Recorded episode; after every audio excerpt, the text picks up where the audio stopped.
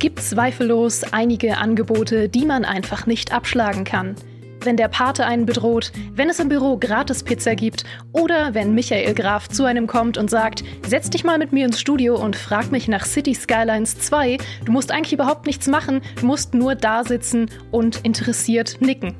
Das Ganze ist dann etwa eine Mischung aus der Pate bedroht einen und es gibt Gratis-Pizza im Büro.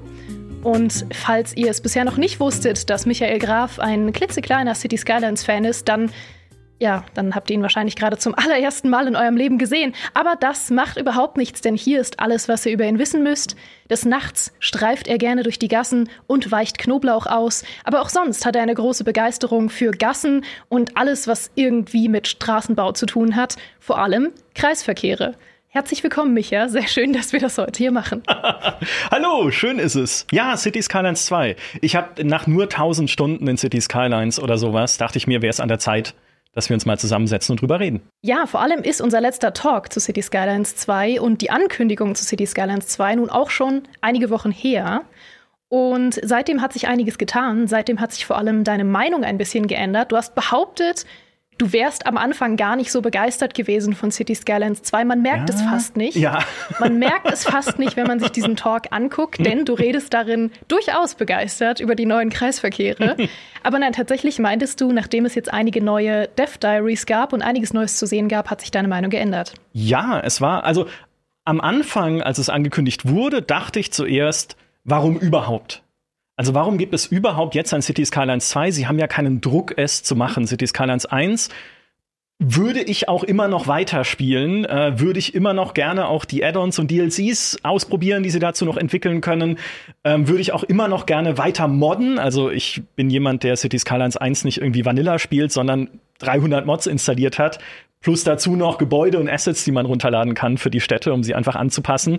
Also ich brauche doch gar keine Fortsetzung. Ich bin doch glücklich. Eine Fortsetzung bringt nur höhere Hardware-Anforderungen und es läuft noch schlechter als meine gemoddeten Städte, die halt so überdetailliert sind, dass sie eh nur in 10 Frames laufen.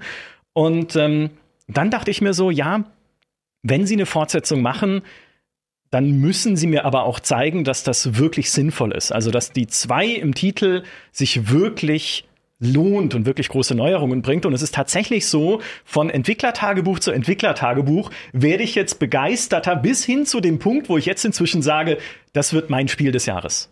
Uh. Also noch vor Starfield, noch vor Baldur's Gate 3. Homeworld 3 wurde zum Glück auf nächstes Jahr verschoben, sodass es da keine Interessenkonflikte gibt. Aber ich freue mich mehr und mehr, je mehr ich über dieses Spiel höre. Und äh, das überrascht mich selber. Mhm. Ja, das, was du ansprichst, ist eigentlich ein Thema von beiden Genres, die City Skylines 2 abdeckt, nämlich Aufbauspiele und Simulationen. Ja. Weil beide Genres haben dieses Problem mittlerweile. Äh, Aufbauspiele vor allem nach Anno 1800, wo ja jetzt auch viele Leute sagen, ja, ich hätte schon Bock auf ein neues Anno, aber mein Gott, nach vier Seasons, äh, wie soll das jetzt bei einem nächsten Teil wieder aussehen? Und Simulationen haben das Problem ja auch schon immer, weil Simulationen natürlich super viele DLCs mit den Jahren bekommen, super viel Community-Inhalte. Ich sag nur Sims. Bei Sims hat ja auch keiner Lust, nochmal von vorne anzufangen. Deswegen ist es gar nicht so leicht, da zu sagen, ähm, das ist jetzt das, was wir in der Fortsetzung machen, was Mods oder Community-Inhalte einfach nicht mehr abdecken können. Ja, und die äh, einer der eines der Schlüsselworte dieser Fortsetzung war ja auch eines, von dem man gar nicht wusste, können die das überhaupt? Ne? Mhm. Kriegen die das hin? Und wir wissen es immer noch nicht, weil alles, was wir jetzt besprechen, sind Spekulationen beziehungsweise Versprechen von Colossal Order, vom Entwicklerteam. Es ist zwar so, dass manche Influencer, die ich jetzt offiziell hasse, City Skylines schon spielen äh, konnten, sogar schon im Jahr 2021 eine erste Alpha, um da Feedback zu geben und auch jetzt gerade eine Beta. Also viele der Städte, die man sieht in den Entwicklertagebüchern von City Skylines 2, sind eigentlich von Influencern gebaut, von Leuten, die halt schon sehr viel Zeit in City Skylines 1 verbracht haben. Komischerweise wurde ich nicht eingeladen, aber gut schwamm drüber an der Stelle. Eines der Schlüsselworte ist Verkehrs-KI.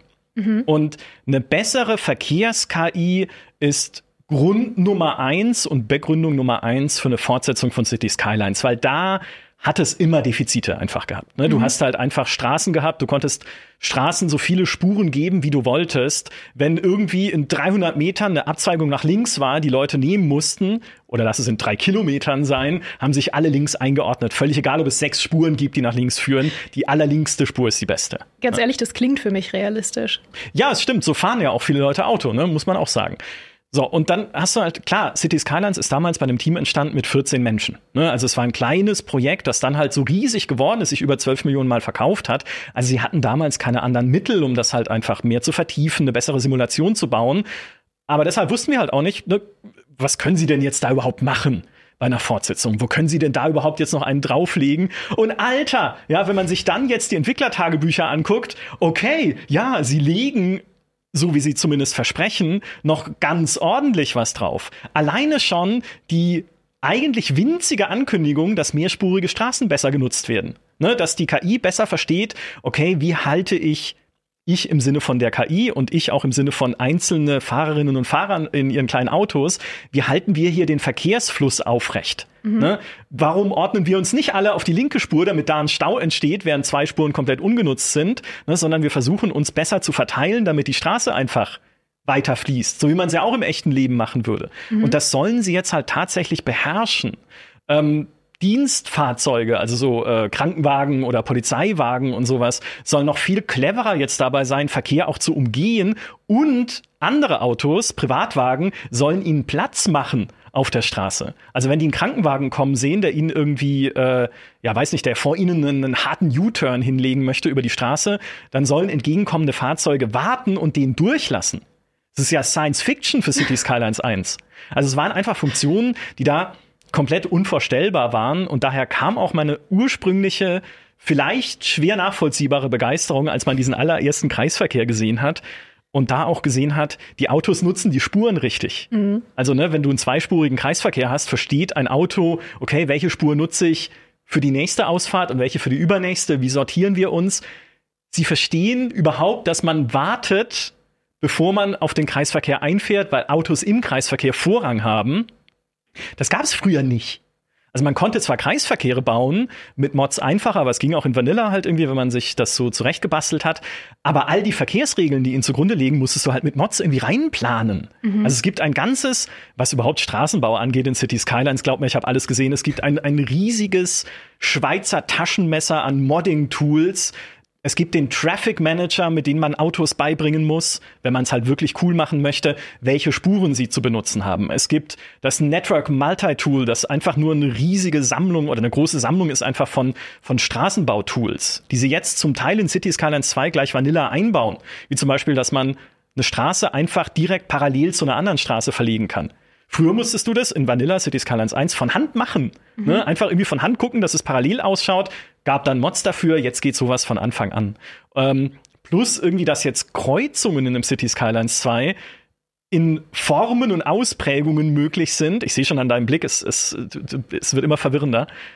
Aber allein die Winkel, in denen Straßen zueinander verlaufen können in einer Kreuzung in City Skylines 2, lassen mir das Herz aufgehen. Viele Leute verstehen das vielleicht nicht. Aber wenn man sich mal ein bisschen oder wenn man versucht hat, in City Skylines 1 halt Städte zu bauen, die realistisch ausschauen, also die nicht, wo die Straßen auch nicht nur in 90-Grad-Winkeln zueinander verlaufen, sondern halt manchmal kreuz und quer, wie es im echten Leben auch ist. Es war ein Krampf, weil du halt selbst wenn du Modding-Tools hattest, also sowas wie Node Controller ist da eine bekannte Mod, wo man auf den Straßen noch mal genauer konfigurieren kann, äh, wie sie ineinander verlaufen, wie die Winkel sind und so weiter. Ne? Also, aber selbst dann war das halt viel rumgebastelt bei Sachen, wo man jetzt in City Skyline sieht, oh wow, was, wie? Zwei Gleise können, wenn sie über einen Kreisverkehr gehen, also einen Kreisverkehr queren, zusammenlaufen zu einem Gleis. Wie ist das überhaupt möglich? ja? Also, man muss es wirklich so sagen, das sind halt Dinge, die du in City Skylines 1 nicht hättest bauen können, mhm. die aber diese Städte, so wie man sie auch bis jetzt gesehen hat, viel organischer machen und diesen Look halt viel glaubwürdiger machen und eine glaubwürdige Stadt zu bauen und eine, die halt realistisch aussieht, das ist zumindest für Leute, die es so spielen wie ich, der, der ultimative Traum. Ne? Zu sagen, okay, ich will halt hier natürlich mich schon kreativ austoben. Ne? Ich will halt irgendwie eine Stadt bauen, die äh, cool ist und wo ich gerne selber leben würde oder wie auch immer. Aber ich möchte halt auch, dass sie ja Dinge halt wiedergibt, die man so aus dem echten Leben auch kennt. Und da ermöglichen sie dir jetzt halt einfach viel mehr Flexibilität im zweiten Teil. Die Frage, die sich mir da aufdrängt, ist, wie viel Zeit verbringst du denn damit, tatsächlich einfach nur zu beobachten? Also wenn du sagst, dass es dir so wichtig ist, dass es äh, irgendwie einen realistischen Verkehrsfluss hat und mhm. dass sie sich so und so verhalten im Verkehr, das ist ja was, was man eigentlich nur sieht, wenn man sich wirklich die Zeit nimmt und das Ganze mal beobachtet. Wie viel Zeit verbringst du damit? Äh, zu viel. Okay, weil ich kenne das. Ähm, ich ich bin, komme ja aus der 1800-Ecke. Das ist der einzige Vergleich, den ich heute die ganze Zeit ziehen werde. ähm, und ich kenne das. Ich verbringe mittlerweile, glaube ich, so 50-50 mit Bauen und mit einfach nur Kamera drehen und rumgucken. Ja. Oder im Ego-Modus rumlaufen. Auf jeden Fall. Ich würde sagen, von den 1000 Stunden, die ich jetzt in City Skylines versenkt habe, sind mindestens 300 nur gucken. Ja. Auch weil ich so unglaublich langsam bin. Also die Stadt, die ich jetzt gerade, äh, die gerade meine aktuelle Stadt sozusagen, die jetzt auch die letzte ist natürlich, die ich in City Skylines 1 gebaut haben werde, an der sitze ich jetzt über ein Jahr Mhm. und verglichen zur Gesamt-Map-Größe ist sie vielleicht 10, 20 Prozent der Map, die sie bedeckt, weil ich sie einfach so ultra langsam baue. Also ich baue die natürlich auch nicht ewig am Stück, spiele zwischendrin auch noch andere Sachen. Aber eines der, einer der größten Reize ist für mich tatsächlich einfach dieses Leben zu beobachten. Und es dann halt auch so zu lenken, ne, mit irgendwie, welche Spuren dürfen Autos benutzen, wie müsste eigentlich der Verkehr fließen auf einer richtigen Autobahn, das dann auch so einzurichten, dass es halt echt aussieht, dass die Autos halt wissen, okay, wir bauen zum Beispiel extra einen Bremsstreifen für eine Autobahnausfahrt. Und auch das ist halt in City Skylines 1 ja mit Mods möglich, aber dann brauchst du noch mehr Mods, wie Node Controller zum Beispiel, damit es auch okay ausschaut und gut ausschaut. Und es war halt immer so viel Frickel und Bastelei, die jetzt vielleicht immer noch da ist in City Skylines 2, aber direkt mit eingebaut, halt damit es, dass es einfach gut ausschaut. Und eine, einer der Dinge, die mich zum Beispiel überrascht haben, war, als sie gezeigt haben, naja, man kann halt jetzt so einen Brems- oder Beschleunigungsstreifen bei einer Autobahneinfahrt oder Ausfahrt äh, äh, quasi Vanilla mitbauen, indem man einfach eine, ein, ein Autobahnteil mit anbaut, der eine Spur mehr hat. Und dann ist ein Anknüpfpunkt für den Bau dieser Ausfahrt auch direkt an dieser zusätzlichen Spur mit dran, sodass du halt einfach, ne, du kannst die Maus dann einfach auf diese zusätzliche Spur lenken und von dort eine neue Straße ziehen. Wenn man City Skylines 1 gespielt und gemoddet hat, ist da, also, das ist verrückt. Ne, ich meine, früher hättest du das auch machen können, aber dann hättest du die Kreuzung noch mal wieder bearbeiten müssen, damit es halt nicht irgendwie total verwinkelt ausschaut. Also einfach dieses, dieses Gefühl ist direkt da, schon allein was die Bauoptionen angeht bei den Straßen. Ich kann jetzt Dinge bauen, die von sich aus realistischer ausschauen und gleichzeitig auch gut, ohne dass ich einen Tag drin versenken muss, wie eine Kreuzung ausschaut. Auch dass Kreuzungen direkt Spurmarkierungen haben zum Beispiel, gab es in City Skylines 1 nicht. Also da waren Kreuzungen einfach leere Flächen und es gab zwar das Intersection Marking Tool, also eine Mod, mit der man dann Linien draufmalen konnte und ja, das habe ich gemacht, viel sogar, weil es Spaß macht, mir so Spurmarkierungen zu malen. Jetzt sind sie halt automatisch da. Einfach, zumindest ein paar, die wichtigsten davon. Ja, cool. Sowas lässt meine Äuglein glänzen. Ich sehe es, ja. Eine Frage, die mir unglaublich auf der Seele brennt und die ich dir unbedingt stellen möchte, bevor du noch tiefer in diese ganze Verkehrsgeschichte abdriftest und ich dann auch langsam abschalte. Ähm, das ist nämlich die eine Sache, die mich wirklich interessiert hat, als du sie mir erzählt hast, dass es jetzt neuerdings nativ diese Mixed-Use-Gebäude geben wird. Ja. Und die finde ich tatsächlich super spannend, weil die würde ich mir auch in Aufbauspielen wünschen, die ich gut kenne. Ähm, deswegen erzähl mir davon. Äh, Mixed-Use-Gebäude, für alle, die sich damit wenig beschäftigen, sind einfach Wohngebäude, wo es im Untergeschoss, im Erdgeschoss Läden gibt. Und das ist einer der größten Wünsche gewesen in dieser Community, einfach weil das zu einem realistischen Straßenbild gehört in der echten Welt. Ne? In der Innenstadt sind Wohnungen über Geschäften. Das ist einfach oft so. Und in City Skylines 1 gab es halt, wie in SimCity auch, Geschäftsgebäude, Wohngebäude voneinander getrennt. Es gab zwar Mods, die das schon eingebaut hatten, dass man irgendwie separat voneinander ein Laden und also so ein Laden Erdgeschoss baut und dann einen Wohnturm draufsetzt, äh, habe ich in meiner Stadt natürlich auch eingemoddet, aber es gab es noch nicht einfach vorgefertigt. Und das ist halt auch wieder einer der Dinge, die sie verfeinern jetzt in City Skylines 2. Es gibt einfach mehr Varianten und mehr Optionen für Wohnblöcke. Und das ist einer davon, ne, mit Geschäften im Untergeschoss.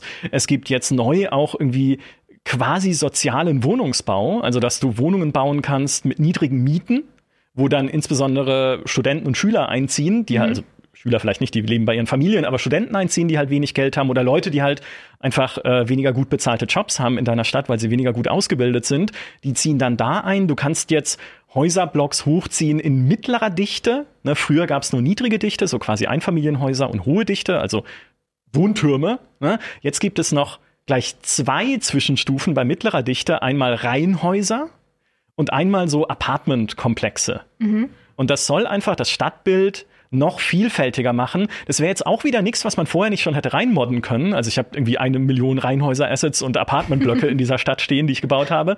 Aber dass es jetzt halt von Anfang an spezielle Optionen dafür gibt, die man auf der Karte ausweisen kann, damit die Gebäude da richtig wachsen, ist halt auch so ein Element, wo sie äh, einfach mehr Tiefe reinbringen und mehr Mhm. Flexibilität und mehr, ja, halt einfach mehr, mehr, mit dem du auch experimentieren kannst. Weil es gibt ja auch nach wie vor normale Handelsgebäude, also einfach Gebäude, die nur Kommerz sind. Und die kannst du natürlich auch auf deiner Karte aufstellen. Die bringen natürlich mehr Arbeitsplätze als nur so ein paar Geschäfte im Erdgeschoss. Und da können auch mehr Leute dann, also Kaufhäuser und sowas, ne, wären das dann quasi, können natürlich auch mehr Leute dann einkaufen gehen, aber so kannst du halt basteln, okay, wo brauche ich diese großen Kommerzgebäude, wo reichen die kleinen Shops, ne, wo lasse ich vielleicht nur sogar ganz kleine Läden entstehen, weil man da nicht mehr braucht. Und ah, ich freue mich, das ist wie so ein Puzzle, Ja. diese Stadt. Ich freue mich auch tatsächlich für dich und äh, für mich, weil ich werde jetzt mit City Skylines 2 bestimmt auch mal einsteigen, zumindest richtig. Äh, dazu kommen wir auch noch gern. Aber ich liebe vor allem dieses Läden im Untergrund von Wohngebäuden. Also das gibt es zum Beispiel in Anno 1800 rein visuell als Skin gibt es das, weil zum Beispiel die meisten äh, Handwerkerhäuser haben unten irgendwie noch einen Bäcker drin oder einen Friseur oder so. Und ich finde das allein visuell so ansprechend, dass ich wünschte, das würde eine größere Rolle spielen. Ja. Weil es gehört ja auch einfach dazu, gerade in modernen Städten. Ähm, ich meine, meine erste Studentenwohnung in Berlin war über einem Swingerclub. Ja. Das war auch ein Mixed-Use-Gebäude. Ja, äh, in, ja, Ja. Das ist, ich, ich guck mal, ob es das auch für City Skylines 2 gibt. Das würde mich interessieren. Ja, ich, da müssen wir mit den Bescheid. Entwicklern mal Rücksprache halten Ja. mit Colossal Order. Ja, und es gehört, also wie du sagst, ne, es gehört halt einfach zu einem realistisch wirkenden Stadtbild. ja. Und das ist, scheint auch eine ihrer Designphilosophien zu sein für City Skylines 2, einfach zu sagen, okay, wie kann ich Städte, ne, über den Straßenbau haben wir schon geredet, aber wie kann ich Städte halt einfach noch echter wirken lassen? Und dazu gehört ein Feature, was du in City Skylines 1 auch reinmodden musstest. Also nee, du musstest es nicht reinmodden, aber was so in Vanilla nicht funktioniert hat, wie es realistisch wäre, nämlich Parkplätze. Weil in City Skylines 1 war es so, in der Standardversion ziehen Leute ihre Autos aus der Hosentasche, wenn sie sie brauchen. Also da kommt jemand aus der U-Bahn, zieht ein Auto aus der Hosentasche und fährt los. Ne, der, Ian Sims. ja, der berühmte Pocket Mit den Car. Fahrrädern. Genau, also die, das magische Auto. Und es gab dann den Traffic Manager, eine Mod, mit dem man sagen konnte, Schluss damit. Ja, ich möchte, dass hier anständig geparkt wird, dass Leute eigene Autos haben, Parkplätze suchen müssen, ihre Autos abstellen und dann in die Arbeit gehen. Oder wo auch immer sie gerade hinwollen. Und das wird jetzt in City Skylines 2 so sein. Also Parkplätze anzulegen, ist jetzt ein wichtiger Teil auch des Spiels oder der Spielerfahrung, weil Leute halt tatsächlich Parkplätze haben wollen und sogar in ihre Wegfindungsentscheidungen einbeziehen. Das sind die berühmten Wegfindungskostenfaktoren, die sie jetzt eingeführt. Äh, ja, ich, ich liebe, es ist so eine. Ich habe mir den Begriff selber ausgedacht, der klingt so schön bürokratisch. Ich muss den einfach, muss den einfach Ich gerne ein erwähnen. T-Shirt mit. Ja, Wegfindungskostenfaktor. Ja.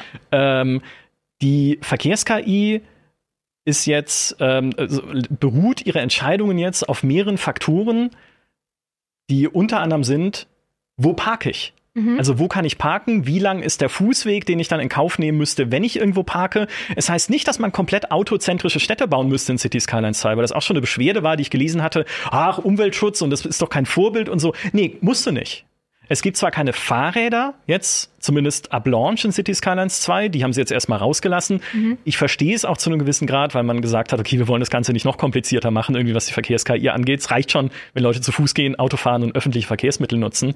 Aber du kannst natürlich Fußgängerzonen anlegen. Was eines der Features ist, die in City Skylines 1 erst mit einem DLC gekommen sind, mit Parks und, nee, Plazas and Promenades hieß es, genau. Nicht Parks and Recreation, das war was anderes.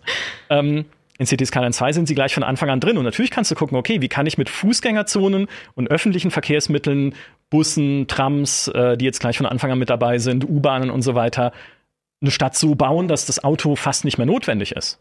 Ne? Also diese Challenge kann man sich immer noch stellen.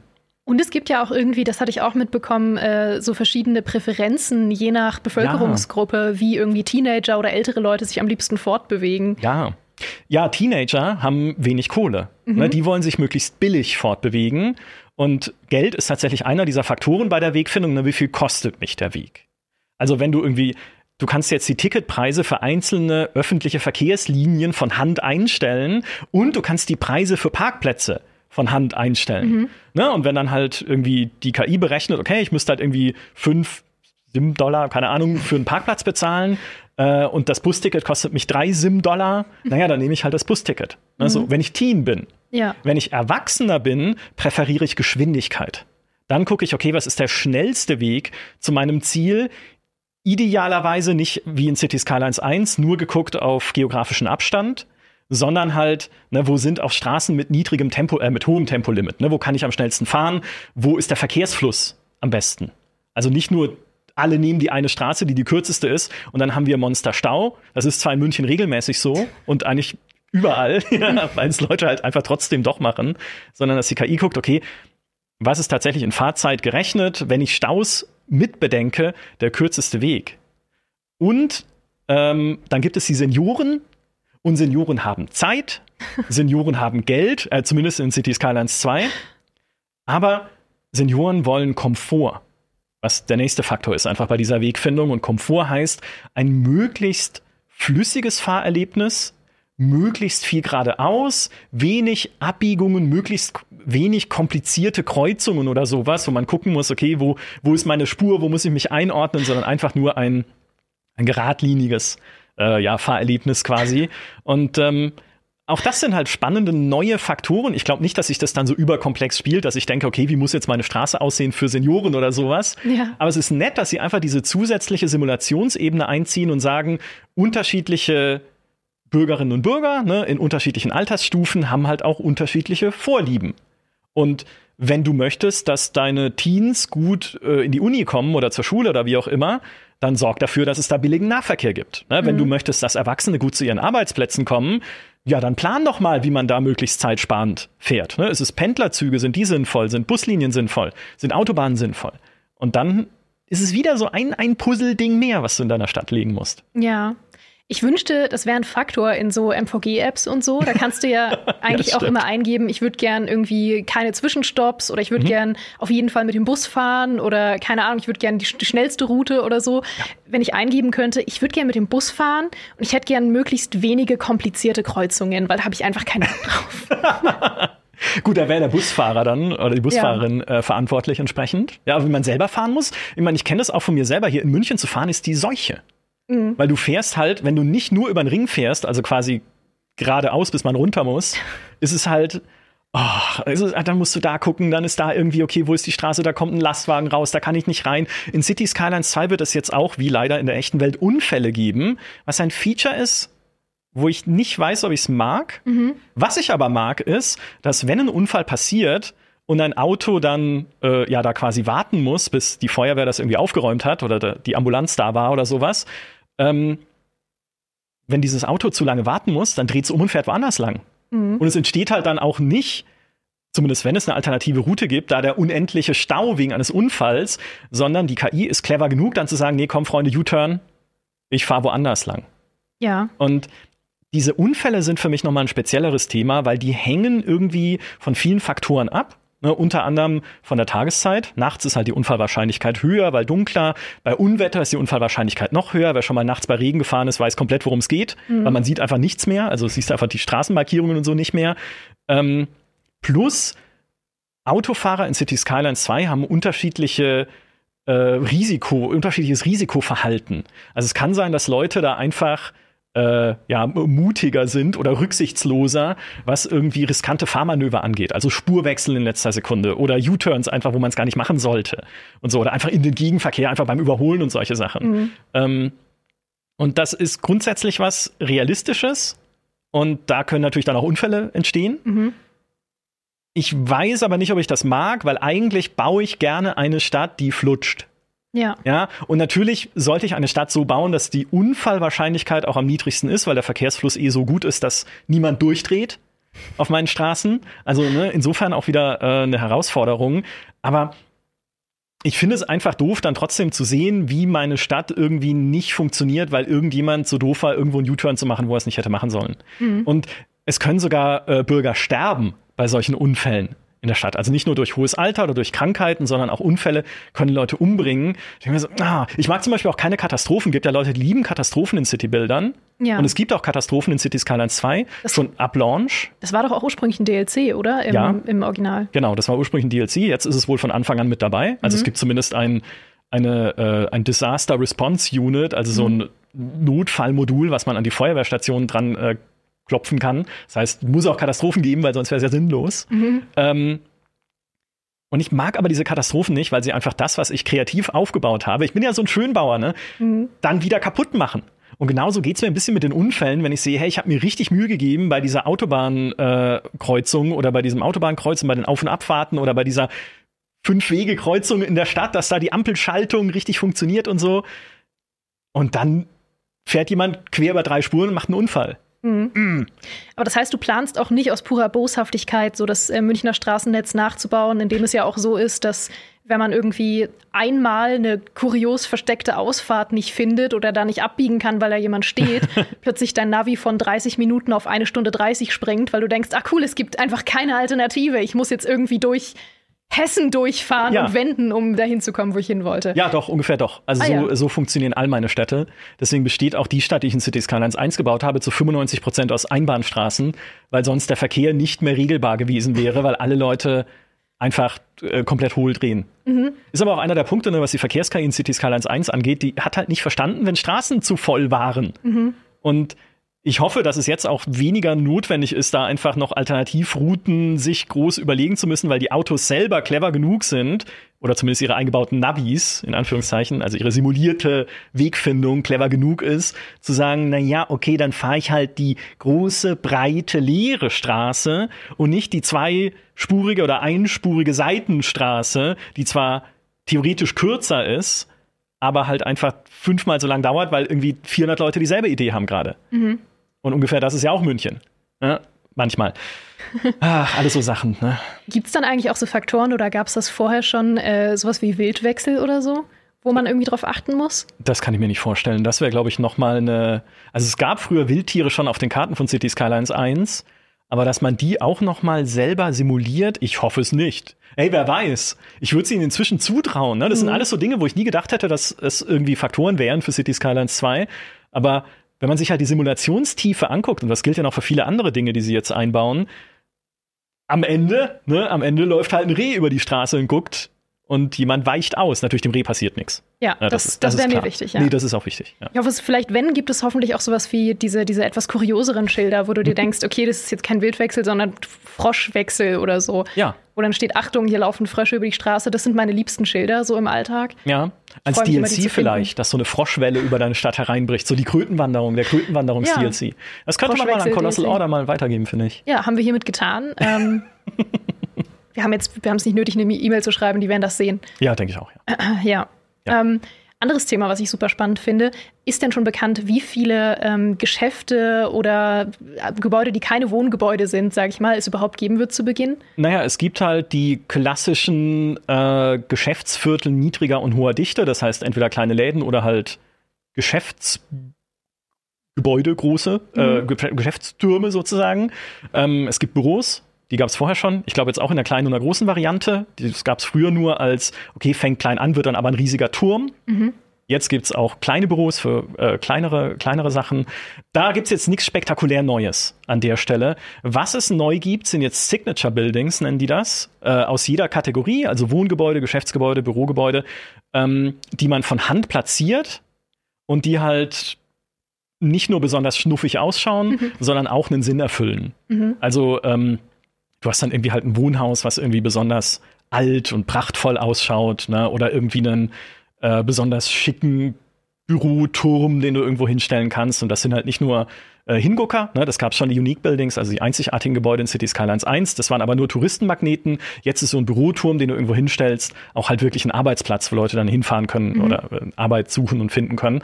Und auch das musstest du in City Skylines 1 extra reinmodden. Also es gab eine Mod, die hieß Reco, äh, mit der man die Eigenschaften von Gebäuden ändern konnte. Und auch das habe ich in meiner Stadt gemacht, wo ich halt so irgendwie äh, so Prachtbauten aufgestellt habe, europäisch geprägte aus verschiedensten Hauptstädten äh, dieser Welt. Und das waren aber erstmal nur Touristengebäude. Aber ich habe dann eingestellt, naja, das ist ja, ich baue ja hier eine Hauptstadt, also sind das jetzt meine Ministerien, also wandle ich sie um per Mod in Bürogebäude, wo, wo Leute tatsächlich arbeiten müssen. Mhm. Ja, und jetzt sind sie das halt wirklich, wenn man sie baut. Zumindest die, die jetzt mitgeliefert werden in City Skylines 2 mit diesen Signature Buildings. Mhm. Du hast gerade ähm, auch wieder Schnuffigkeit und Schönbau angesprochen. Das ist ja, da rennst du ja bei mir offene Türen ein. Ja. Ähm, wie sieht es denn visuell aktuell aus? Äh, schnuffig, also besser als City Skylines 1. Mhm. Das ist aber schon einer der Punkte, wo ich ein bisschen wahrscheinlich eingeschränkt bin in dem, was ich gerne mache und was ich in City Skylines 1 schon super gerne gemacht habe, weil City Skylines 2 basiert wieder auf einem äh, Grid, ne, auf so einem mhm. Schachbrettmuster sozusagen, wo du deine Gebäude reinplanst. Natürlich kannst du Straßen so krumm bauen, wie du möchtest. Jetzt noch krummer als vorher, wegen dieser neuen Kreuzungsmöglichkeiten. City Skylines 2, krummer als je zuvor. Krummer uh. als je zuvor. Ja, guter Slogan.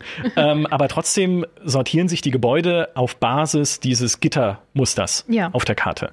Und es kann halt sein, dass wenn du eine Biegung hast in deiner Straße, die Gebäude, die sich da entlang sortieren, sind halt sehr weit voneinander entfernt, so wie es halt Sinn macht, ein großes Gebäude irgendwie an. Ich kann das nicht erklären, das ist super kompliziert zu erklären. Auf jeden Fall sieht es nicht gut aus, mhm. weil die Gebäude nicht zueinander aufschließen, weil die nicht Wand an Wand stehen in einer Kurve, sondern halt ein bisschen voneinander entfernt. Also halt da erst, wo das nächste Quadrat quasi ist. Genau, also ja. es ist keine geschlossene Gebäudefront mhm. in dem Fall. Und das ist immer ein Look, den ich nicht mag, ja. weil ich denke mir und kenne es zumindest aus Städten, die halt nicht nur pures Schachbrettmuster sind, also nicht Mannheim, sondern alle anderen Städte auch in Deutschland, dass Gebäude entlang einer gebogenen Straße eine geschlossene Front haben. Und das konnte man in City Skylines 1 erreichen, aber halt auch nur mit Mods. Also es gab mhm. eine Mod, die heißt Move It, mit der kannst du Gebäude frei bewegen ähm, plus verschiedene Anarchie-Mods. Anarchie heißt einfach, Sachen können ineinander klippen, wie sie lustig sind. Mhm. Und so konnte man sich halt Gebäude schön ineinander schieben, was insbesondere wichtig ist für Altstädte. Also wenn man eine Altstadt baut, wo dann irgendwie Fachwerkhäuschen reingemoddet sind und halt so alte, halt einfach alte Gebäude, mhm. die man so Wand an Wand dann da reinsetzt in krummen, verschlungenen, äh, altstadtmäßigen Straßen. Das ging nie ohne Mods. Und das wird auch in City Skylines 2 nicht ohne Mods gehen. Also das hast du jetzt schon gesehen, sie haben zwar zwei Gebäudestile drin von Anfang an, amerikanisch und europäisch, aber die europäischen Gebäude, die man bis jetzt gesehen hat, sind halt auch wieder auf so ein 90-Grad-Winkelmuster ausgerichtet. Mhm. Und wenn man mehr haben möchte und organischeres haben möchte, dann wird man auch in Cities Skylines 2 wieder auf Modding angewiesen sein. Und es wird ja zum Glück auch wieder möglich sein. Also ich glaube, Altstadtgebäude sind so die ersten Sachen, die Leute wahrscheinlich auch wieder reinmodden werden. Mhm. Einfach insbesondere Leute halt aus Europa, die wissen, was eine Altstadt ist. ähm, weil es weil es Spaß macht. Also mir macht es einen Riesenspaß, einfach Altstädte zu bauen, ne? mit irgendwie kleinen Plätzen, wo dann auch mhm. kleine Caféchen sind, kleinen Parks, die man irgendwie selber anlegt und sowas. Ähm, Cities Skylines 2 ist, obwohl es diesen europäischen Gebäudestil gibt, immer noch eckig ja. als Spiel. Ja, das ist tatsächlich ein Problem, was ja viele Aufbauspiele haben. Also ich meine, ja. es gibt ja durchaus welche, die dann mehr auf dieses freie Platzieren angefangen haben zu setzen. Also viele von den letzten Mittelalterspielen, Foundation zum Beispiel hat es ja gemacht, ne? Ja. Das hat ein bisschen mehr auf freieres Bauen gesetzt. Ja, wobei dieses, also das Gebäude so ineinander verschmelzen, mir würde jetzt spontan kein Aufbauspiel einfallen, das das richtig gut gemacht hätte. Mhm. Ein bisschen was im neuen Siedler drin, tatsächlich, wo die so zusammengewachsen sind, wenn man sie nebeneinander gebaut hat, Wohngebäude. Aber wir wollen nicht zu viel über das neue Siedler reden. Ich höre schon Maurice irgendwie äh, jammern, wo auch immer er gerade ist. Äh, die das halt wirklich, wenn du, wenn du eine krumme Straße baust, sich daran ein durchgehender Straßen- oder Gebäudezug bildet, hätte ich noch nie gesehen irgendwo. Mhm. Also das ist jetzt auch kein Meckern in dem Sinne, wenn ich das sage, aber es ist halt einfach was, wo ich selber entdeckt habe, mir macht es halt Spaß, wenn ich eine Straße baue und da kommt nicht ein Haus, dann leere Fläche, dann das nächste Haus, leere Fläche, nächstes Haus, leere Fläche. Das macht Sinn, wenn es irgendwie große Bürotürme sind, die halt mhm. halt nicht auf zwei Meter Abstand zueinander stehen sollten, damit die Leute sich nicht ihre Pausenbrote von Fenster zu Fenster reichen können, so mhm. ungefähr. Wäre cool, aber ja. ja, ist ja, ja. Aber wenn es halt irgendwie europäisch wirkende Gebäude sind, äh, wie wir sie halt auch kennen, dann ist es halt blöd, wenn da immer diese Abstände dazwischen sind. Ja, das stimmt. So. Das stimmt schon. Ich sehe das immer mit gemischten Gefühlen, weil rein mechanisch äh, mag ich das eigentlich sogar lieber, wenn Aufbauspiele auf Schachbrettmuster basieren. Mhm. Zum Beispiel in Anno. Zum Beispiel in Anno könnte ich es mir gar nicht anders vorstellen, weil das so sehr davon abhängig ist, dass zum Beispiel ähm, Einflussbereiche nach Wegfeldern gezählt werden. Mhm. Und da könnte ich mir das überhaupt nicht anders vorstellen, dass es wirklich so dermaßen frei wäre, dass du irgendwie verschlungene Wege baust und Häuser hinstellst, wo immer du willst, weil die meisten basieren eben nicht auf einem Radius, einige schon, mhm. ähm, sondern die meisten, die wirklich, die du die ganze Zeit über nutzt, basieren halt auf so viele Wegquadrate musst du laufen. Mhm. Und das ist was, was ich mir gar nicht anders vorstellen könnte. ähm, das wäre mir viel zu, nee, das ist eine Anarchie, die ich mir nicht vorstellen will. Aber rein optisch äh, geht es mir in Anno und vielen, vielen anderen Aufbauspielen auch so, dass ich mir denke, du kannst doch trotzdem aus einem Schachbrettmuster optisch mehr rausholen. Mhm. Man kann doch trotzdem sagen, dass Dinge mehr miteinander verwachsen und nicht auch so super eindeutig ein Quadrat sind. Also selbst Gebäude, die kein quadratisches Gebäude sind, haben dann immer so richtig so ein, nochmal so quadratische Erde drumherum, sodass mhm. du direkt siehst, ja, ist halt ein Quadrat. Das wäre doch nicht nötig. Mach das doch organischer. selbst Pharao, ganz ehrlich, selbst Pharao hat das hingekriegt damals, mhm. ähm, auf, auf natürlich noch ganz altem Niveau, aber Sachen zu einer größeren Sache zu verschmelzen. Wenn du zum Beispiel diese Ornamente diese Gartenornamente ähm, irgendwie zwei nebeneinander gesetzt hast, dann hattest du nicht zwei einzelne, sondern dann ist es zu einem anderen geworden, was zwei Quadrate groß war. Oder mhm. hast du vier nebeneinander gesetzt und dann war es wieder was anderes. Das gleiche auch mit Statuen. Die haben das schon hingekriegt. Ja, und es ist ja noch mal viel einfacher, wenn es nur Schachbrett ist. Ja. In City Skylines kannst du ja Straßen bauen, die halt irgendwie im 37-Grad-Winkel zu einer Tramstrecke verlaufen. Wie wächst dazwischen ein Haus? Also ich verstehe auch vollkommen, wenn man dann als Entwicklerteam sagt, okay, irgendwo ist mal Cut. Ne? Mhm. Wir können nicht 37 Grad, 38 Grad, 39 Grad und 42 Grad Varianten von einem Haus einbauen, das sich dann genau da reinsetzt. Mhm. In der echten Welt würde es aber natürlich so gebaut werden, wenn das irgendwie eine ausgewiesene Baufläche ist. Ne? Mhm. Es gibt ja dieses, wie heißt es, dieses Flatiron Building in äh, New York, was ja so spitz zulaufend ist und recht bekannt. Äh, wahrscheinlich habe ich den Namen falsch gesagt, aber völlig egal, schlagt's nach. Ähm, also du kannst nicht Varianten dafür in ein Spiel einbauen, weil sonst wirst du, glaube ich, wahnsinnig. Ja. Aber es ist was, was ich dann halt am Ende gerne reinmodde und was natürlich auch die Modding-Community sehr gerne äh, anliefert, halt nicht 90 Grad gewinkelte Gebäude. Ja. Ne? Also ich glaube, halb Berlin besteht aus nicht 90 Grad gewinkelten Gebäuden, wenn ich mir anschaue, was im Workshop von City Skylines rumschwirrt, an Sachen, wo halt dann auch ein 120 Grad Straßenwinkel oder sowas im Gebäude abgebildet ist, ne? dass es halt an eine 120 Grad Ecke passt. Aber das bin jetzt vielleicht nur ich. Ja, ähm, ja, das bist vielleicht tatsächlich nur du. Okay. Nein, ähm, ich verstehe schon, was du meinst. Ich denke auch gerade, wenn der Fokus sich ja wahrscheinlich ein bisschen shiften wird, wenn jetzt schon in Teil 2 so viele Sachen dabei sind, die vorher DLC oder Mod waren und mhm. jetzt schon im Basisspiel enthalten sind und dann kommen ja auch noch Updates wahrscheinlich, dann wird der Fokus für DLCs und Mod-Inhalte sich ja nochmal in eine ganz neue Richtung shiften und dann muss man sich ja nicht mehr auf die Sachen konzentrieren, sondern kann noch weiter denken. Und das ist ja dann wieder ganz spannend. Ja, wobei ich denke, also es ist ja nicht alles drin aus DLCs und Mods, was es für Cities Skylines 1 gab, jetzt alles, im zweiten Teil.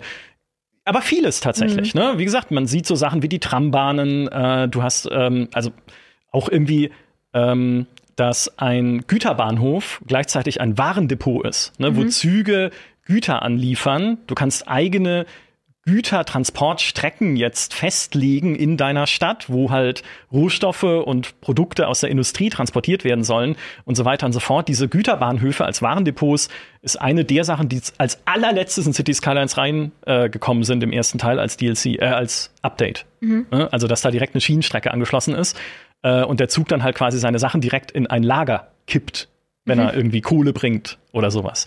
So, das gibt's jetzt halt hier schon einfach Vanilla. Ähm, was nicht drin sein wird, jetzt von Anfang an, sind große Gebäudekomplexe, die man selber designt, also einen eigenen Zoo gestalten, zum mhm. Beispiel. Wer, wer, weiß, vielleicht bringen sie es am Ende noch als Überraschung irgendwie mit rein und sagen, hey, hier ist es doch. Hat man bisher aber noch nicht gesehen. Oder eine eigene Universität gestalten. Das gab es ja auch für den ersten Teil, dass man so einen richtigen Campus bauen konnte aus unterschiedlichen Gebäuden mit Wegen dazwischen und Plätzen mit Statuen und irgendwie sonst was alles. Cool. Mega cool. Habe ich auch liebend gerne gemacht. Aber diese, ich nenne sie jetzt mal Schönbau-Features, das mag durchaus was sein, was sie auch jetzt in Cities Skylines 2 halt dann in DLCs nachliefern. Du kannst mhm. jetzt zum Beispiel auch keinen eigenen Flughafen designen. Was wiederum was ist, was mir nie Spaß gemacht hat, weil ich will keinen Flughafen designen, weil er langweilig ist. Das sind ja nur Start-Landebahn und ein großes Gebäude sozusagen. Mhm. Ähm, aber es gibt Leute, die haben fantastische Flughäfen gebaut, die einfach toll aussehen. Das werden sie jetzt in Cities Skylines 2 so noch nicht können. Finde ich aber auch okay. Also es gibt schon noch Spielraum, dann sowas wieder weiter auszubauen. Ich finde es trotzdem cool, wie viel sie halt jetzt schon ermöglichen. also oder ermöglichen wollen dann ab Release, insbesondere halt, wenn man noch mitdenkt, wie viele ehemalige Mod-Funktionen mit drin sind jetzt beim Straßenbau. Mhm. Plus, was komplett anders funktioniert in City Skylines 2 und was auch einer der Gründe ist, warum Leute dies schon spielen konnten. Also ich habe das jetzt gesehen bei Biffa. Biffa ist ein britischer YouTuber, der einfach City Skylines spielt, viel, mhm. ähm, und den ich sehr gerne schaue, weil er einfach ein sehr witziger Typ ist.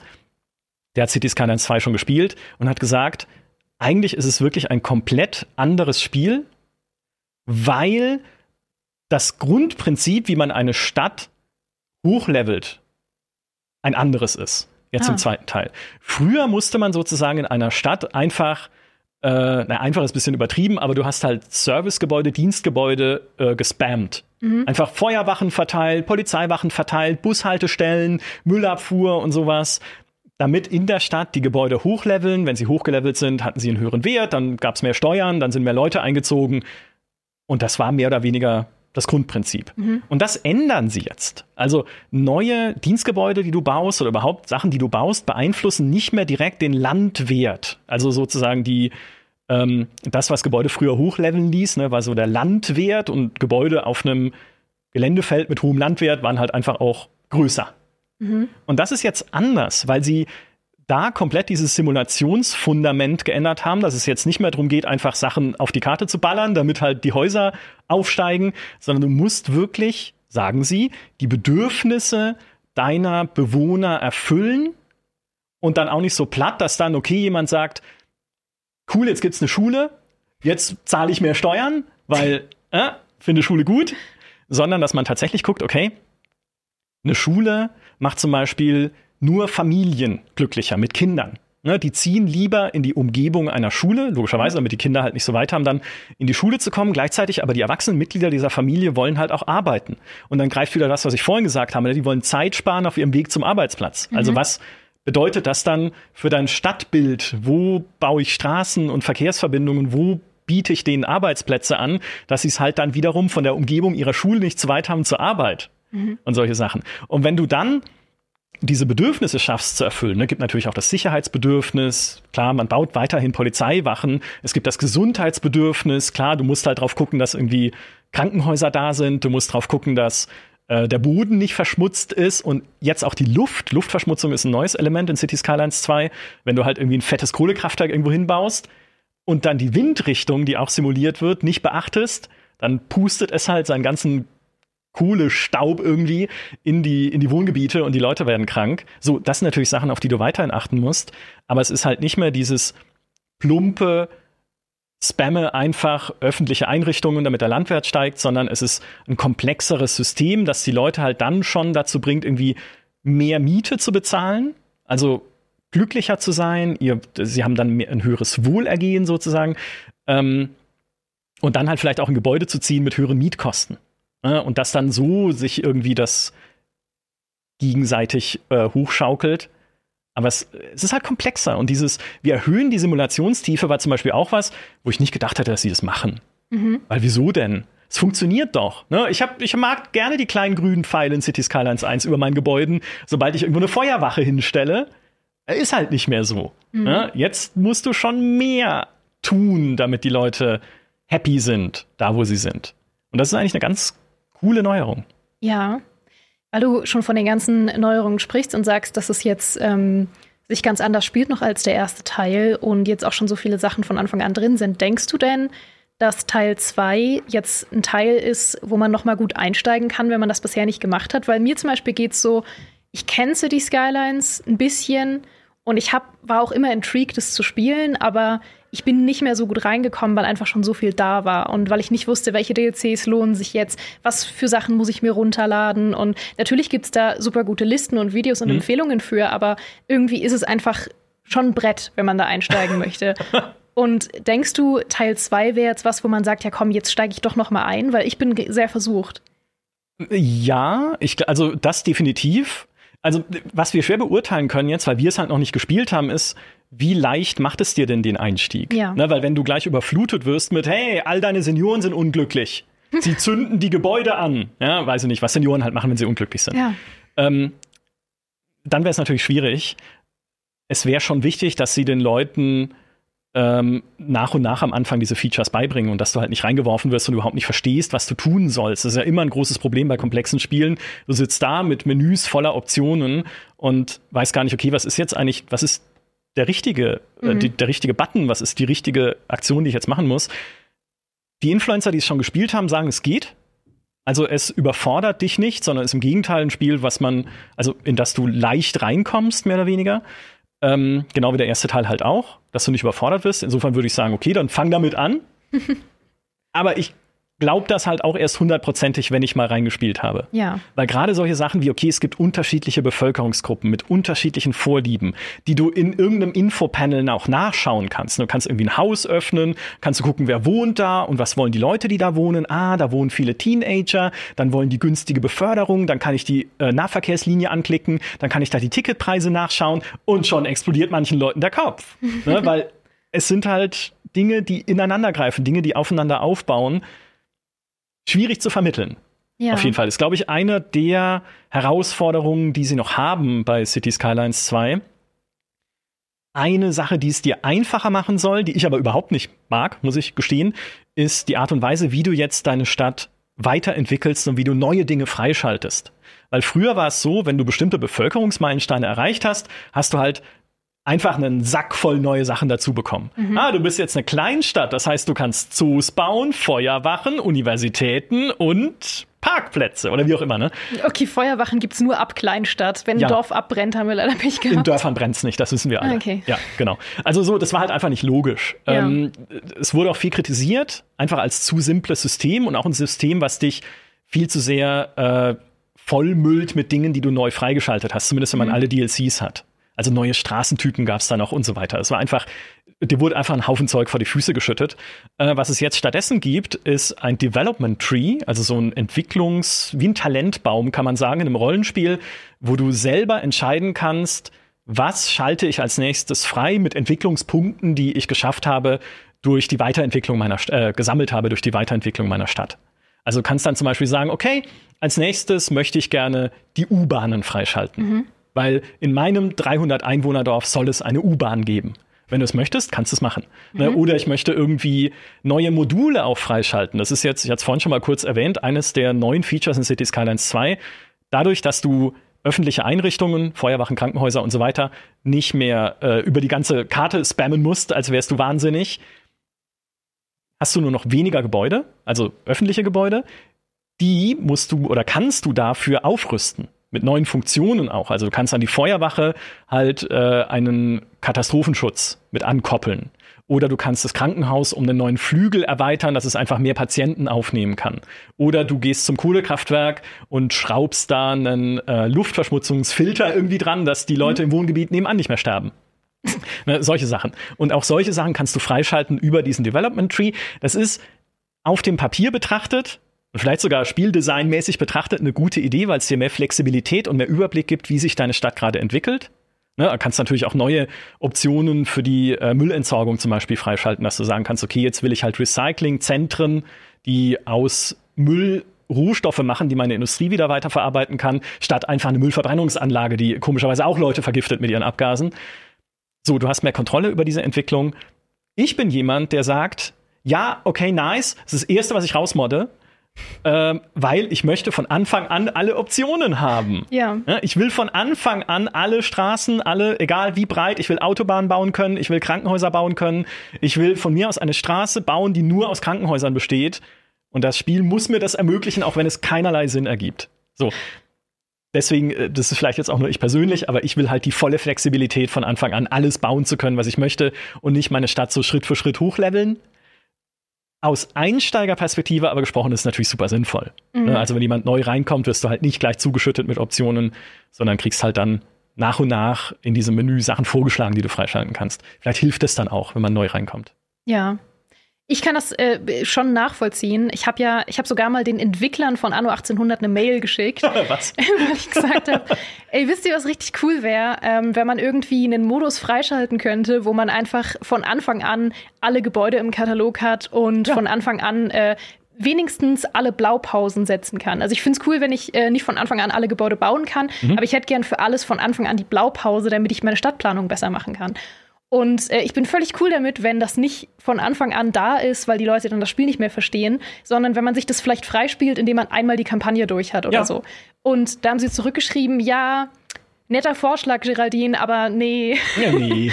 nee. Und dann haben sie ein paar Monate später haben sie was anderes gebracht, was zumindest in eine ähnliche Richtung geht. Da haben sie dann diesen Schönbaumodus gebracht mit dem Mhm. allerletzten Update, was sie gemacht haben.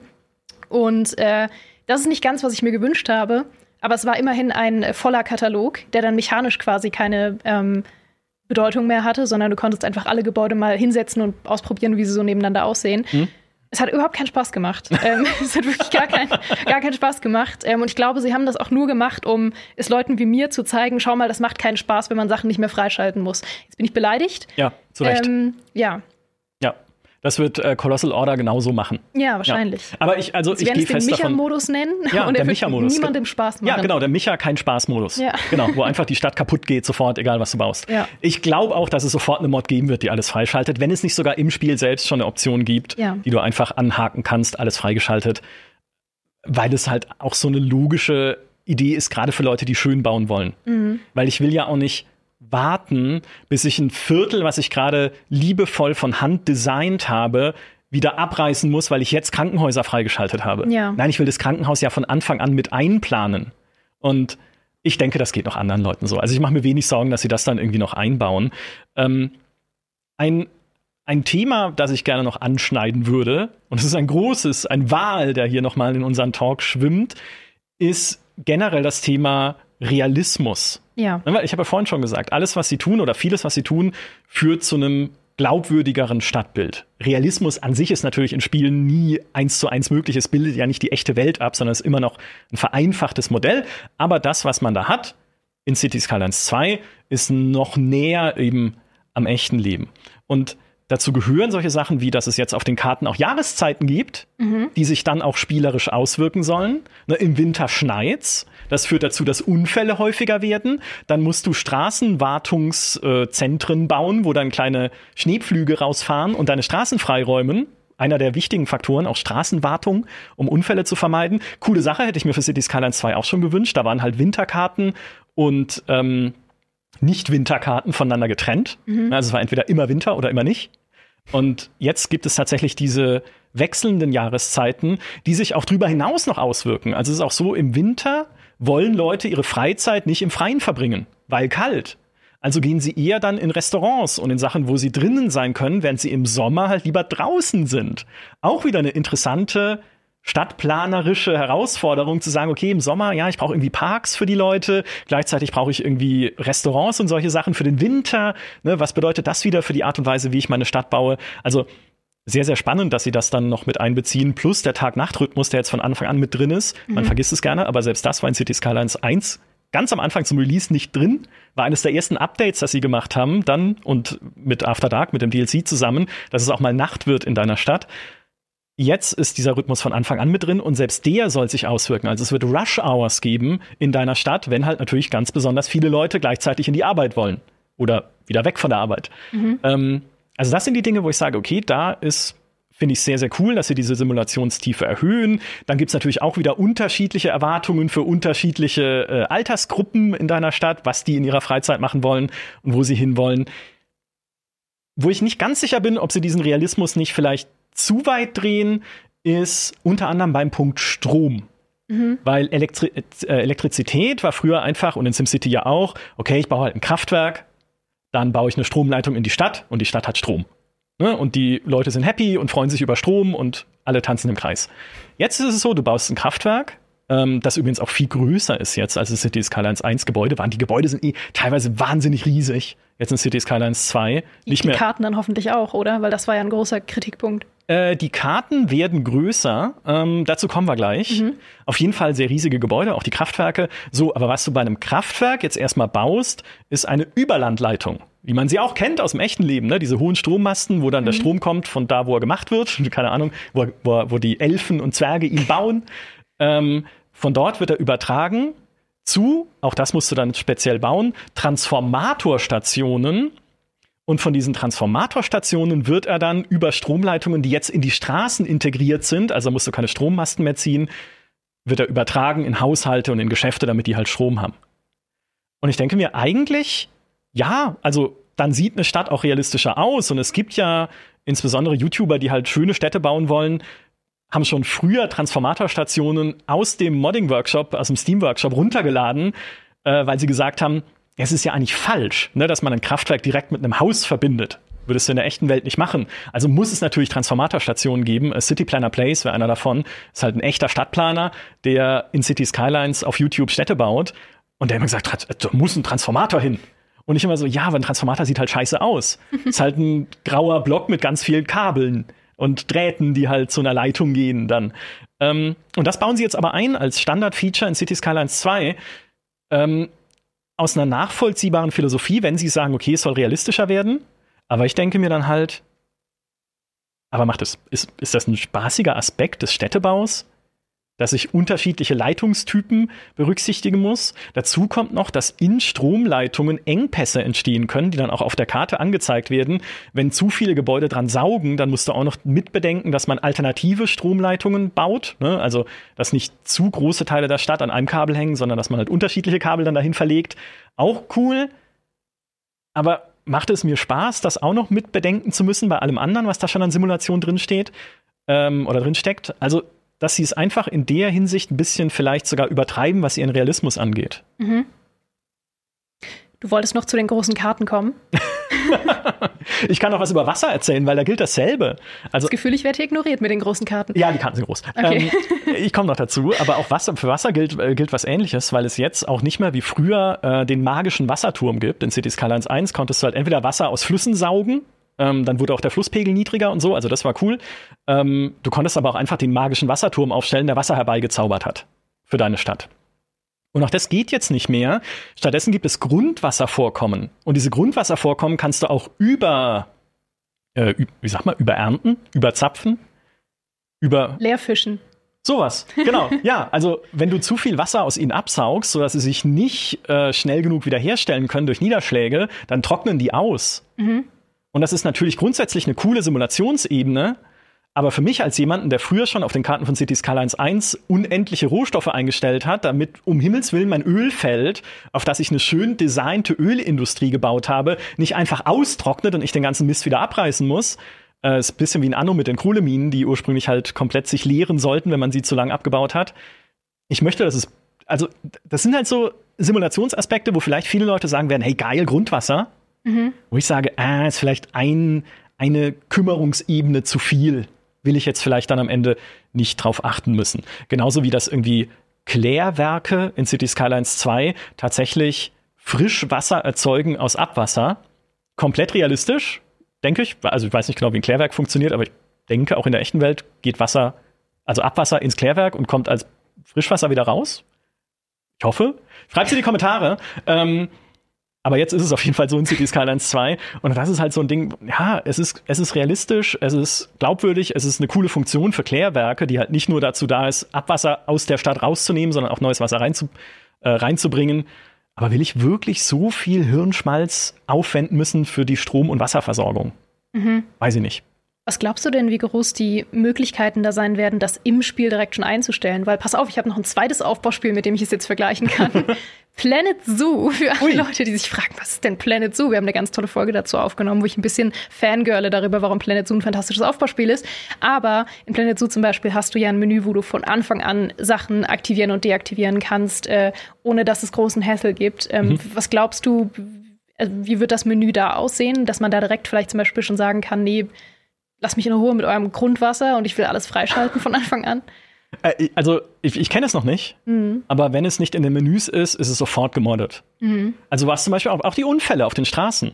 Ich wette, es wird sofort eine No-Accidents-Mod geben für Leute, die halt sagen, ich möchte das nicht. Ja. Ich möchte auch nicht, dass Leute sterben und dann davon äh, Leichenwagen abgeholt werden auf den Straßen, weil halt irgendwie ein Unfall war oder sowas.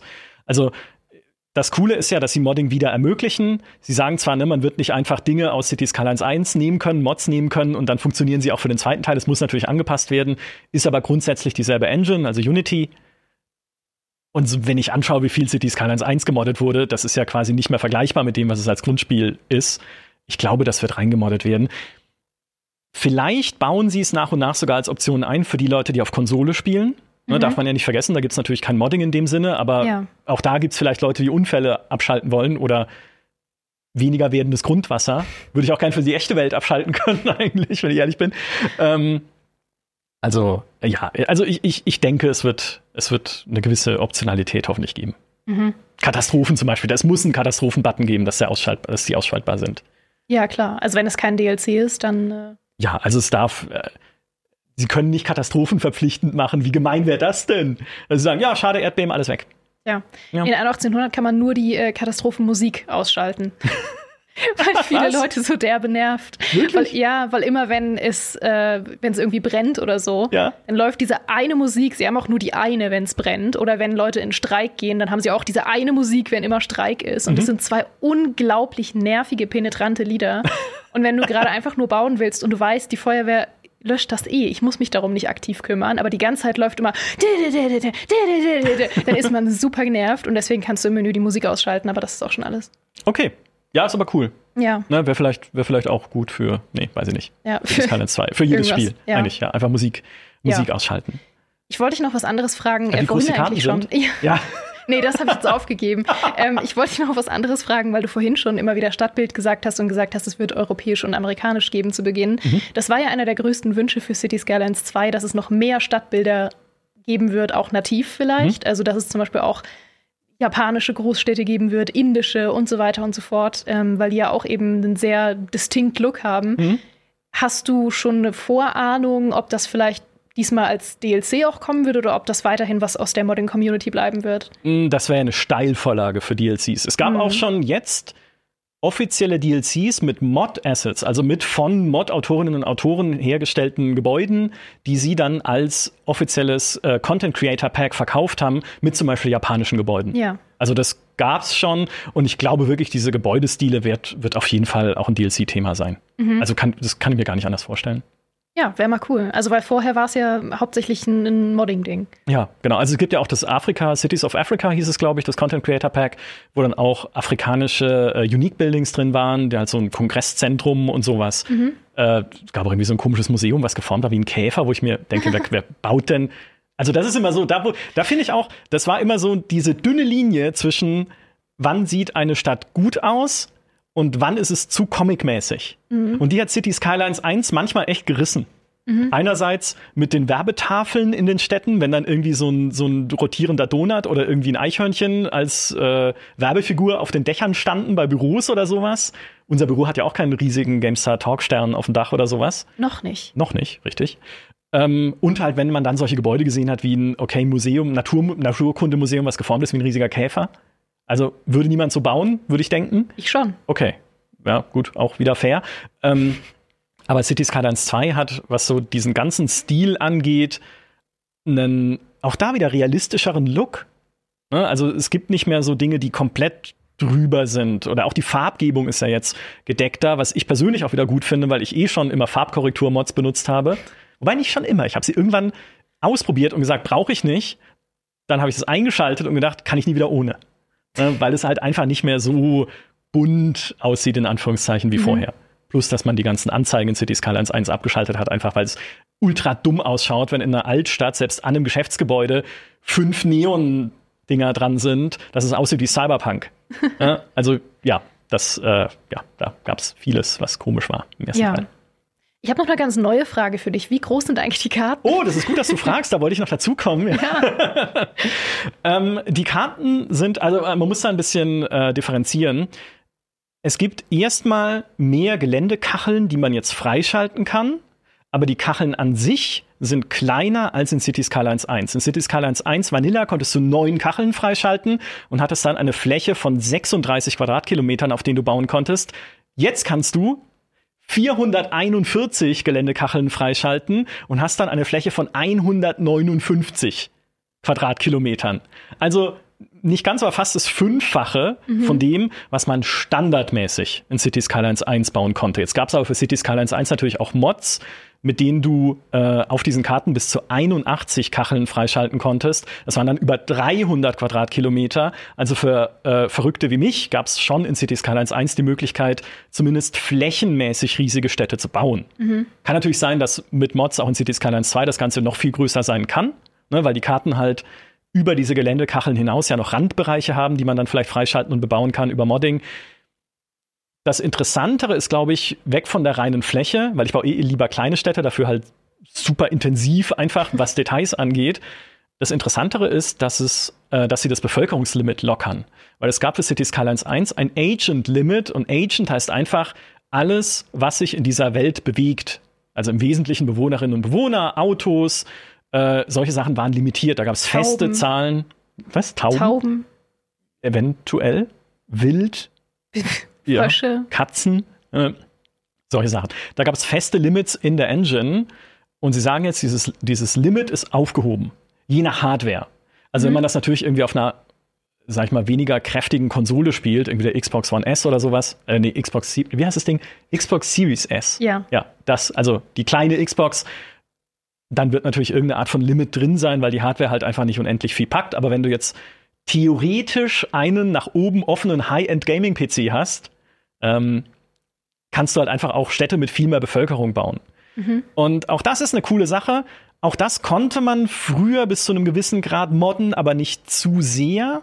Also es gab früher zum Beispiel schon eine Mod, die hieß Realistic Population äh, für City Skylines 1, die ich auch benutzt habe, wo einfach das Fassungsvermögen von einem Wohngebäude auch größer war, sodass deine Bevölkerung einfach größer wurden. Aber du bist halt trotzdem irgendwann an dieses Hard Limit gestoßen. Das heißt, bei einer Million Leute hat die Stadt so langsam gesagt, okay, Kumpel, mach mal langsam. Ne? Leute, die das, äh, die größere Städte gebaut haben auf YouTube, hatten dann auch irgendwann irgendwie keine Autos mehr auf den Straßen, weil einfach mhm. dieses Limit erreicht war. Also es konnte, das Spiel konnte halt einfach irgendwann nichts mehr spawnen. Und das soll jetzt einfach äh, gelockert sein. Und was auch wieder cool ist, ne? Also wenn ich ein wirklich potentes System habe, wo ich sage, okay, es wäre kein Problem, halt so viel drauf zu simulieren, dann mach es. Ja, dann machen wir eine große Stadt. Was jetzt natürlich dann die offene Frage wiederum ist, was heißt das für die Performance? Ne, also klar, sie sagen irgendwie, empfohlen sind 16 Gigabyte RAM und 16 Gigabyte, das klingt wie, weiß ich nicht, das klingt nicht viel auf jeden Fall. Ne, also Gerade wenn man sich anguckt, wie sie die Verkehrs-KI jetzt komplexer gemacht haben, wie sie die Simulation komplexer gemacht haben, mit den Altersgruppen, mit den unterschiedlichen Vorlieben, mit sogar einzelnen Autofahrern, die ein anderes Risikoverhalten haben. Plus die Einsatzkräfte, das wäre noch mal eine Stunde eigener Podcast drüber zu reden, was man jetzt mit Feuerwehr und Polizei machen kann. Du kannst die, also nicht nur, dass sie ein anderes Fahrverhalten haben, dass sie halt versuchen, irgendwie äh, natürlich möglichst schnell zu ihrem Einsatzort zu kommen, sondern du kannst sie auch, was früher auch nur mit Mods möglich war, an bestimmte Distrikte binden. Sagen kannst, okay, die Feuerwehr drüben in Rübenhausen löscht auch wirklich nur Brände in Rübenhausen und fährt nicht von Rübenhausen nach hinten äh, Strandstadt Hausen, um dort einen Brand zu löschen, einmal quer über die Karte, ähm, das System soll jetzt generell eh intelligenter werden, dass es sagt, okay, wenn ein Feuerwehrauto schon unterwegs ist, um einen Brand zu löschen, und direkt neben dem Gebäude, das gerade gebrannt hat, bricht ein zweiter Brand aus, was nicht unwahrscheinlich ist, weil sich Feuer ausbreitet, dann wird kein zweites Feuerwehrauto losgeschickt, sondern das erste, was eh schon dort ist, löscht auch noch das zweite brennende Gebäude. Mhm. Was vollkommen logisch ist, aber in City Skylines 1 war es nicht so. Da ist ein Feuerwehrauto zu einem brennenden Gebäude gefahren, hat es gelöscht und ist nach Hause gefahren dann, selbst wenn drumherum alles andere gebrannt hat. War dann so, nö, sorry, Arbeitszeit Feierabend. vorbei. Ja, ich habe ein, hier auf dem Zettel steht, ein Gebäude löschen. habe ich gemacht, ich sehe es nicht ein. Musste ein neues hinfahren. Mhm. So, und jetzt soll die Engine auch gucken, sind Einsatzfahrzeuge schon im Feld sozusagen? Was, was ist näher dran? Auch bei Polizeiwagen, ne, wenn irgendwo ein Verbrechen stattfindet auf der Karte, ein Polizeiwagen patrouilliert gerade, kann er seine Patrouille unterbrechen und auf dieses Verbrechen reagieren. Früher wäre er halt dran vorbeigefahren und es wäre ein neuer Polizeiwagen losgefahren an der Polizeistation zehn Kilometer entfernt. So würde ich mal gerne in einer echten Stadt leben, ne? Also irgendwie. Ist Polizei so vorbei. Hey, da drüben wird jemand überfallen, aber hey, wir sind auf Patrouille, nee, tut mir leid, aber wir funken die Zentrale an, dann kommt jemand. Halte durch. Da wundert man sich, dass Batman immer eingreifen muss. Ja. In das die Einstellung der Polizei heutzutage ist. Stimmt. Oh, nee, da bin ich auch gar nicht für verantwortlich. Also mir wurde gesagt, ich muss mich um diesen einen Einbruch hier kümmern. Mhm. Ich habe jetzt Mittagspause. Ja, so sind sie gewesen früher. So, und jetzt selbst da finden jetzt halt neue Berechnungen statt und eine Simulation, die sich auch schneller updatet. Ne? Und das ist ja auch dasselbe, wie wenn ein Auto wendet, weil es zu lange an einem Unfall warten muss. Autos sollen beim Fahren reagieren auf Veränderungen der Strecke. Also wenn sie feststellen, hey, ich bin gerade losgefahren, aber auf der Strecke, die ich nehmen wollte, ist jetzt ein Stau. Da komme ich nicht durch, der Verkehrsfluss existiert nicht mehr. Selbst dann sollen sie äh, alternative Routen suchen. Ne, wie mhm. auch du auf dem Navi tun würdest, wenn du siehst, oh scheiße, die A8 ist dicht, fahre ich mal lieber da hinten über die Landstraße, selbst wenn es halt irgendwie äh, nur Tempo 30 ist. Aber es ist immer noch besser, als im Stau zu stehen. Auch das soll jetzt passieren. Und all diese Berechnungen, das kostet ja Prozessorleistung. Ne? Und sie sagen, ja, das wird sich aber nicht auf die Performance auswirken, weil sie es hingekriegt haben, dass, es, dass äh, das alles sogar noch effizienter läuft als in City Skylines 1, wo es viel simpler war. Aber stimmt das? Ne? Weiß man nicht. Ja. Also das sind solche Sachen, wo man auch auf den Release einfach warten muss, wie performant ist es auch dann auf schwächeren Systemen, wie performant ist es auf den Konsolen, gerade wenn all diese Berechnungen stattfinden. Oder gehen sie am Ende doch den leichteren Weg und machen Abkürzungen rein in ihre Berechnungen, dass sie sagen, okay, das gab es früher schon in City Skylines 1, wenn ein Lieferwagen länger als fünf Minuten im Stau gestanden hat, verpufft er halt einfach und spawnt neu und sucht sich eine neue Route. Was blöd wäre. Ja. Konnte man früher schon rausmodden. Es gab auch den Hard Mode schon für City Skylines 1 als äh, Standard-Mod, also äh, quasi Standardeinstellung im Spiel, wo das nicht mehr passiert ist, also wo du wirklich dann sagen konntest, Stau heißt Stau, du bleibst da stehen. Ja, es wird hier nichts despawnen. Mag sein, dass sie jetzt halt, um die Simulation zu vereinfachen, manchmal halt doch Sachen teleportieren, Sachen irgendwie sich auflösen lassen. Auch das, das wird eine der ersten Sachen sein, die ich nachschauen werde in City Skylines 2. Teleportieren Leute auch manchmal. Ne, ist jemand jetzt gerade in der Arbeit, und weil die Simulation aber eh gerade so viel zu tun hat, ist der irgendwie eine Sekunde später schon bei sich in der Badewanne daheim. Aber der Weg dazwischen war nicht da, weil die Simulation halt Abkürzungen suchen muss, damit sie nicht durchbrennt. Mhm. Wäre schade. Also ich mhm. hoffe, dass sie es halt so hinkriegen, dass wirklich jeder Agent, jede Figur, jedes Auto in dieser Stadt wirklich durchsimuliert ist. Also du willst sie auch leiden sehen, du willst nicht, dass sie nach Hause in die Badewanne können. Ja, weil das Leid ist ja genau meine Herausforderung. ne, das, das ist ja auch das, ich habe City Skylines 1 oft gespielt mit unendlich Geld. Weil ich gesagt habe, es ist mir eigentlich grundsätzlich, naja, nicht egal, wie ob meine Stadt profitabel ist, aber weil ich eh so viele gemoddete Gebäude drin habe, die eh nicht balanciert sind, will ich nicht darauf achten müssen, ob mein Stadtbudget ausgeglichen ist. Plus, viele Leute, die halt viel Erfahrung haben mit City Skylines 1, haben eh immer gesagt, okay, Geld zu verdienen ist überhaupt kein Problem, wenn man die richtigen Sachen macht. Ne? Dann baust du halt ein paar Industrien. Ne? Das gab ja diesen Industries-DLC mit irgendwie Ölindustrie und Bergbau und sowas. Wenn du das richtig aufgebaut hast, hast du so viel Geld verdient, dass du nie wieder Sorgen hattest. Habe ich eh gedacht, okay, da habe ich gar keinen Bock, schalte ich Geld einfach aus. Aber ich möchte trotzdem, dass meine Stadt funktioniert. Also, mhm. dass der Verkehr fließt, dass die Kreuzungen, die ich baue, halt nicht die Leute wahnsinnig machen, weil sie halt einfach nicht über die Ampel kommen, weil so viel Kreuzverkehr und sonst was ist. Ich möchte trotzdem, dass, dass es halt, dass es läuft. Und deswegen, nee, also ich möchte ja gerade die, die Qual verhindern, aber damit ich sie verhindern kann, muss ich sie ja erstmal äh, sehen und sie muss erstmal entstehen. ja, das ergibt Sinn. Ja. Michael, ich stopp dich jetzt. Oh. Ähm, ich meine, du kannst, ich kann dir noch mal, pass auf, ich gebe dir noch mal 20 Sekunden, in denen du noch mal alles Wichtige raushaust, was dir noch total auf dem Herzen brennt gerade. Oh mein Gott, ich bin so glücklich. Äh, ich, also, ich, ich finde, ich, es gibt auch Kritik, ne? Es gibt auch Dinge, wo ich sage, okay, muss man erstmal sehen, aber ich finde, sie entwickeln dieses Spiel in genau die richtige Richtung. Also, ich habe überhaupt keine Bedenken im Oktober, wenn es rauskommt, zu sagen, ich wechsle jetzt von City Skylines 1, obwohl ich eine tolle Stadt darin habe, obwohl ich eine Million Mods und Assets da drin habe, zu City Skylines 2, einfach weil sie so viele neue Sachen einbauen, die das Spielgefühl ändern und die das wirklich zu einer neuen Herausforderung und zu einer neuen Art City-Builder machen, mit dieser Simulationstiefe, die drinsteckt. Also ich freue mich da richtig drauf.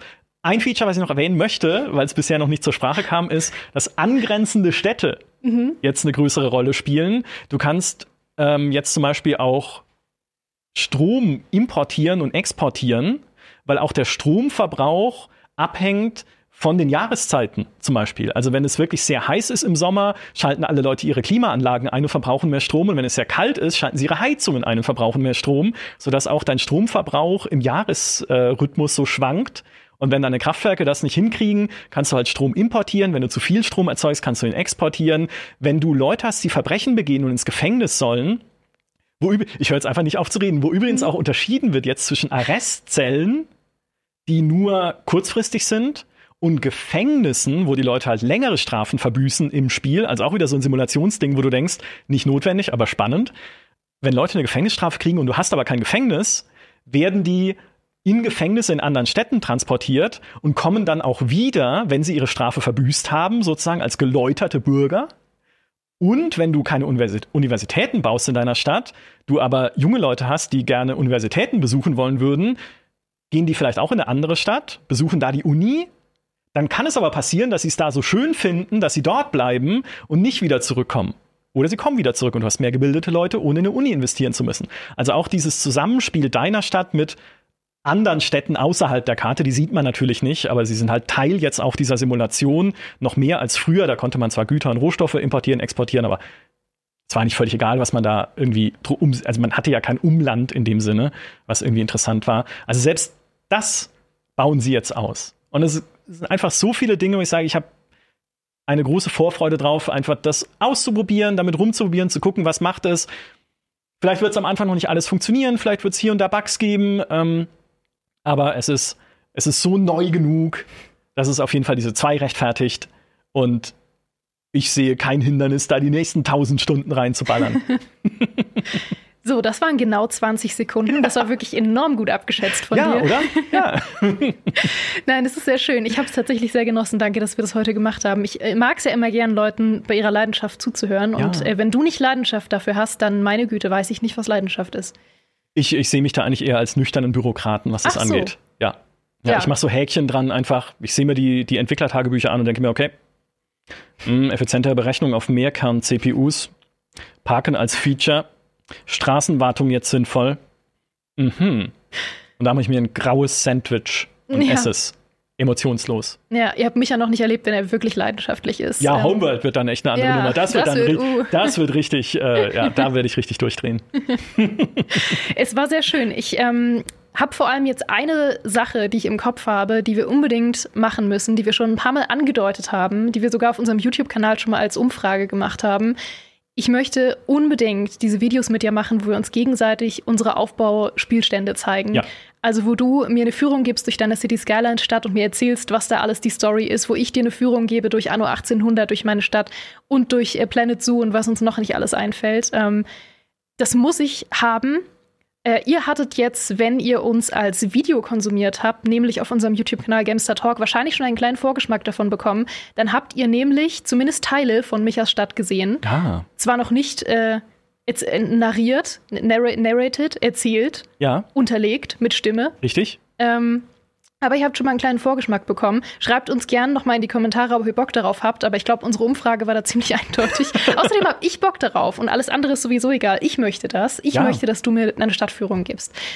So, damit verabschieden wir uns heute. Vielen, vielen Dank, dass ihr uns zugehört habt. Äh, ich habe nebenbei ein Audiobuch gehört, während du erzählt hast, tatsächlich. Ähm. Ich erkläre dir dann hinterher nochmal das mit der Kartengröße. Weil, gern, ja. gern. Ja. Äh, ich habe gar nicht genug zugehört. Ich brauche auf jeden Fall noch mehr Infos. ähm, wir können gern, ich habe nämlich auch gar keine Abmoderation vorbereitet. Das heißt, was wir jetzt machen, ich moderiere so halb ab und dann machen wir so ein Fade-out, in dem du einfach noch mal Sachen erzählst und wir werden langsam immer leiser, so wie äh, früher Songs in den frühen 2000ern waren, ja. weil Songs noch kein Ende hatten. Ja. Ähm, das heißt, ich bedanke mich schon mal bei euch. Wir freuen uns über Kommentare, wir freuen uns über Abos, wir freuen uns, wenn ihr uns als Podcast hört, wir freuen uns, wenn ihr uns als Video auf Gamster Talk schaut. Wir freuen uns generell, dass ihr da seid. Micha, es gibt jetzt noch ganz viel mehr neue Gebäudetypen. Unter anderem ein äh, Verwaltungsgebäude wird es jetzt geben. Also Rathäuser und sowas haben jetzt auch Funktionen. Es gibt ein Sozialamt jetzt auch für Wohlfahrt, für ärmere Familien oder Leute halt mit wenig Geld. Und das wird auch wiederum Auswirkungen haben. Kommunikation wird simuliert als neues Bedürfnis. Du musst Sendemasten aufstellen für Internet, auch mit einer gewissen Bandbreite dann, die sie haben. Ähm, plus es gibt Höhenbegrenzungen für Häuser im Lande- und Startbereich des Flughafens. Automatische Höhenbegrenzungen von der Simulation. Absoluter Wahnsinn. So viel tolle Sachen drin.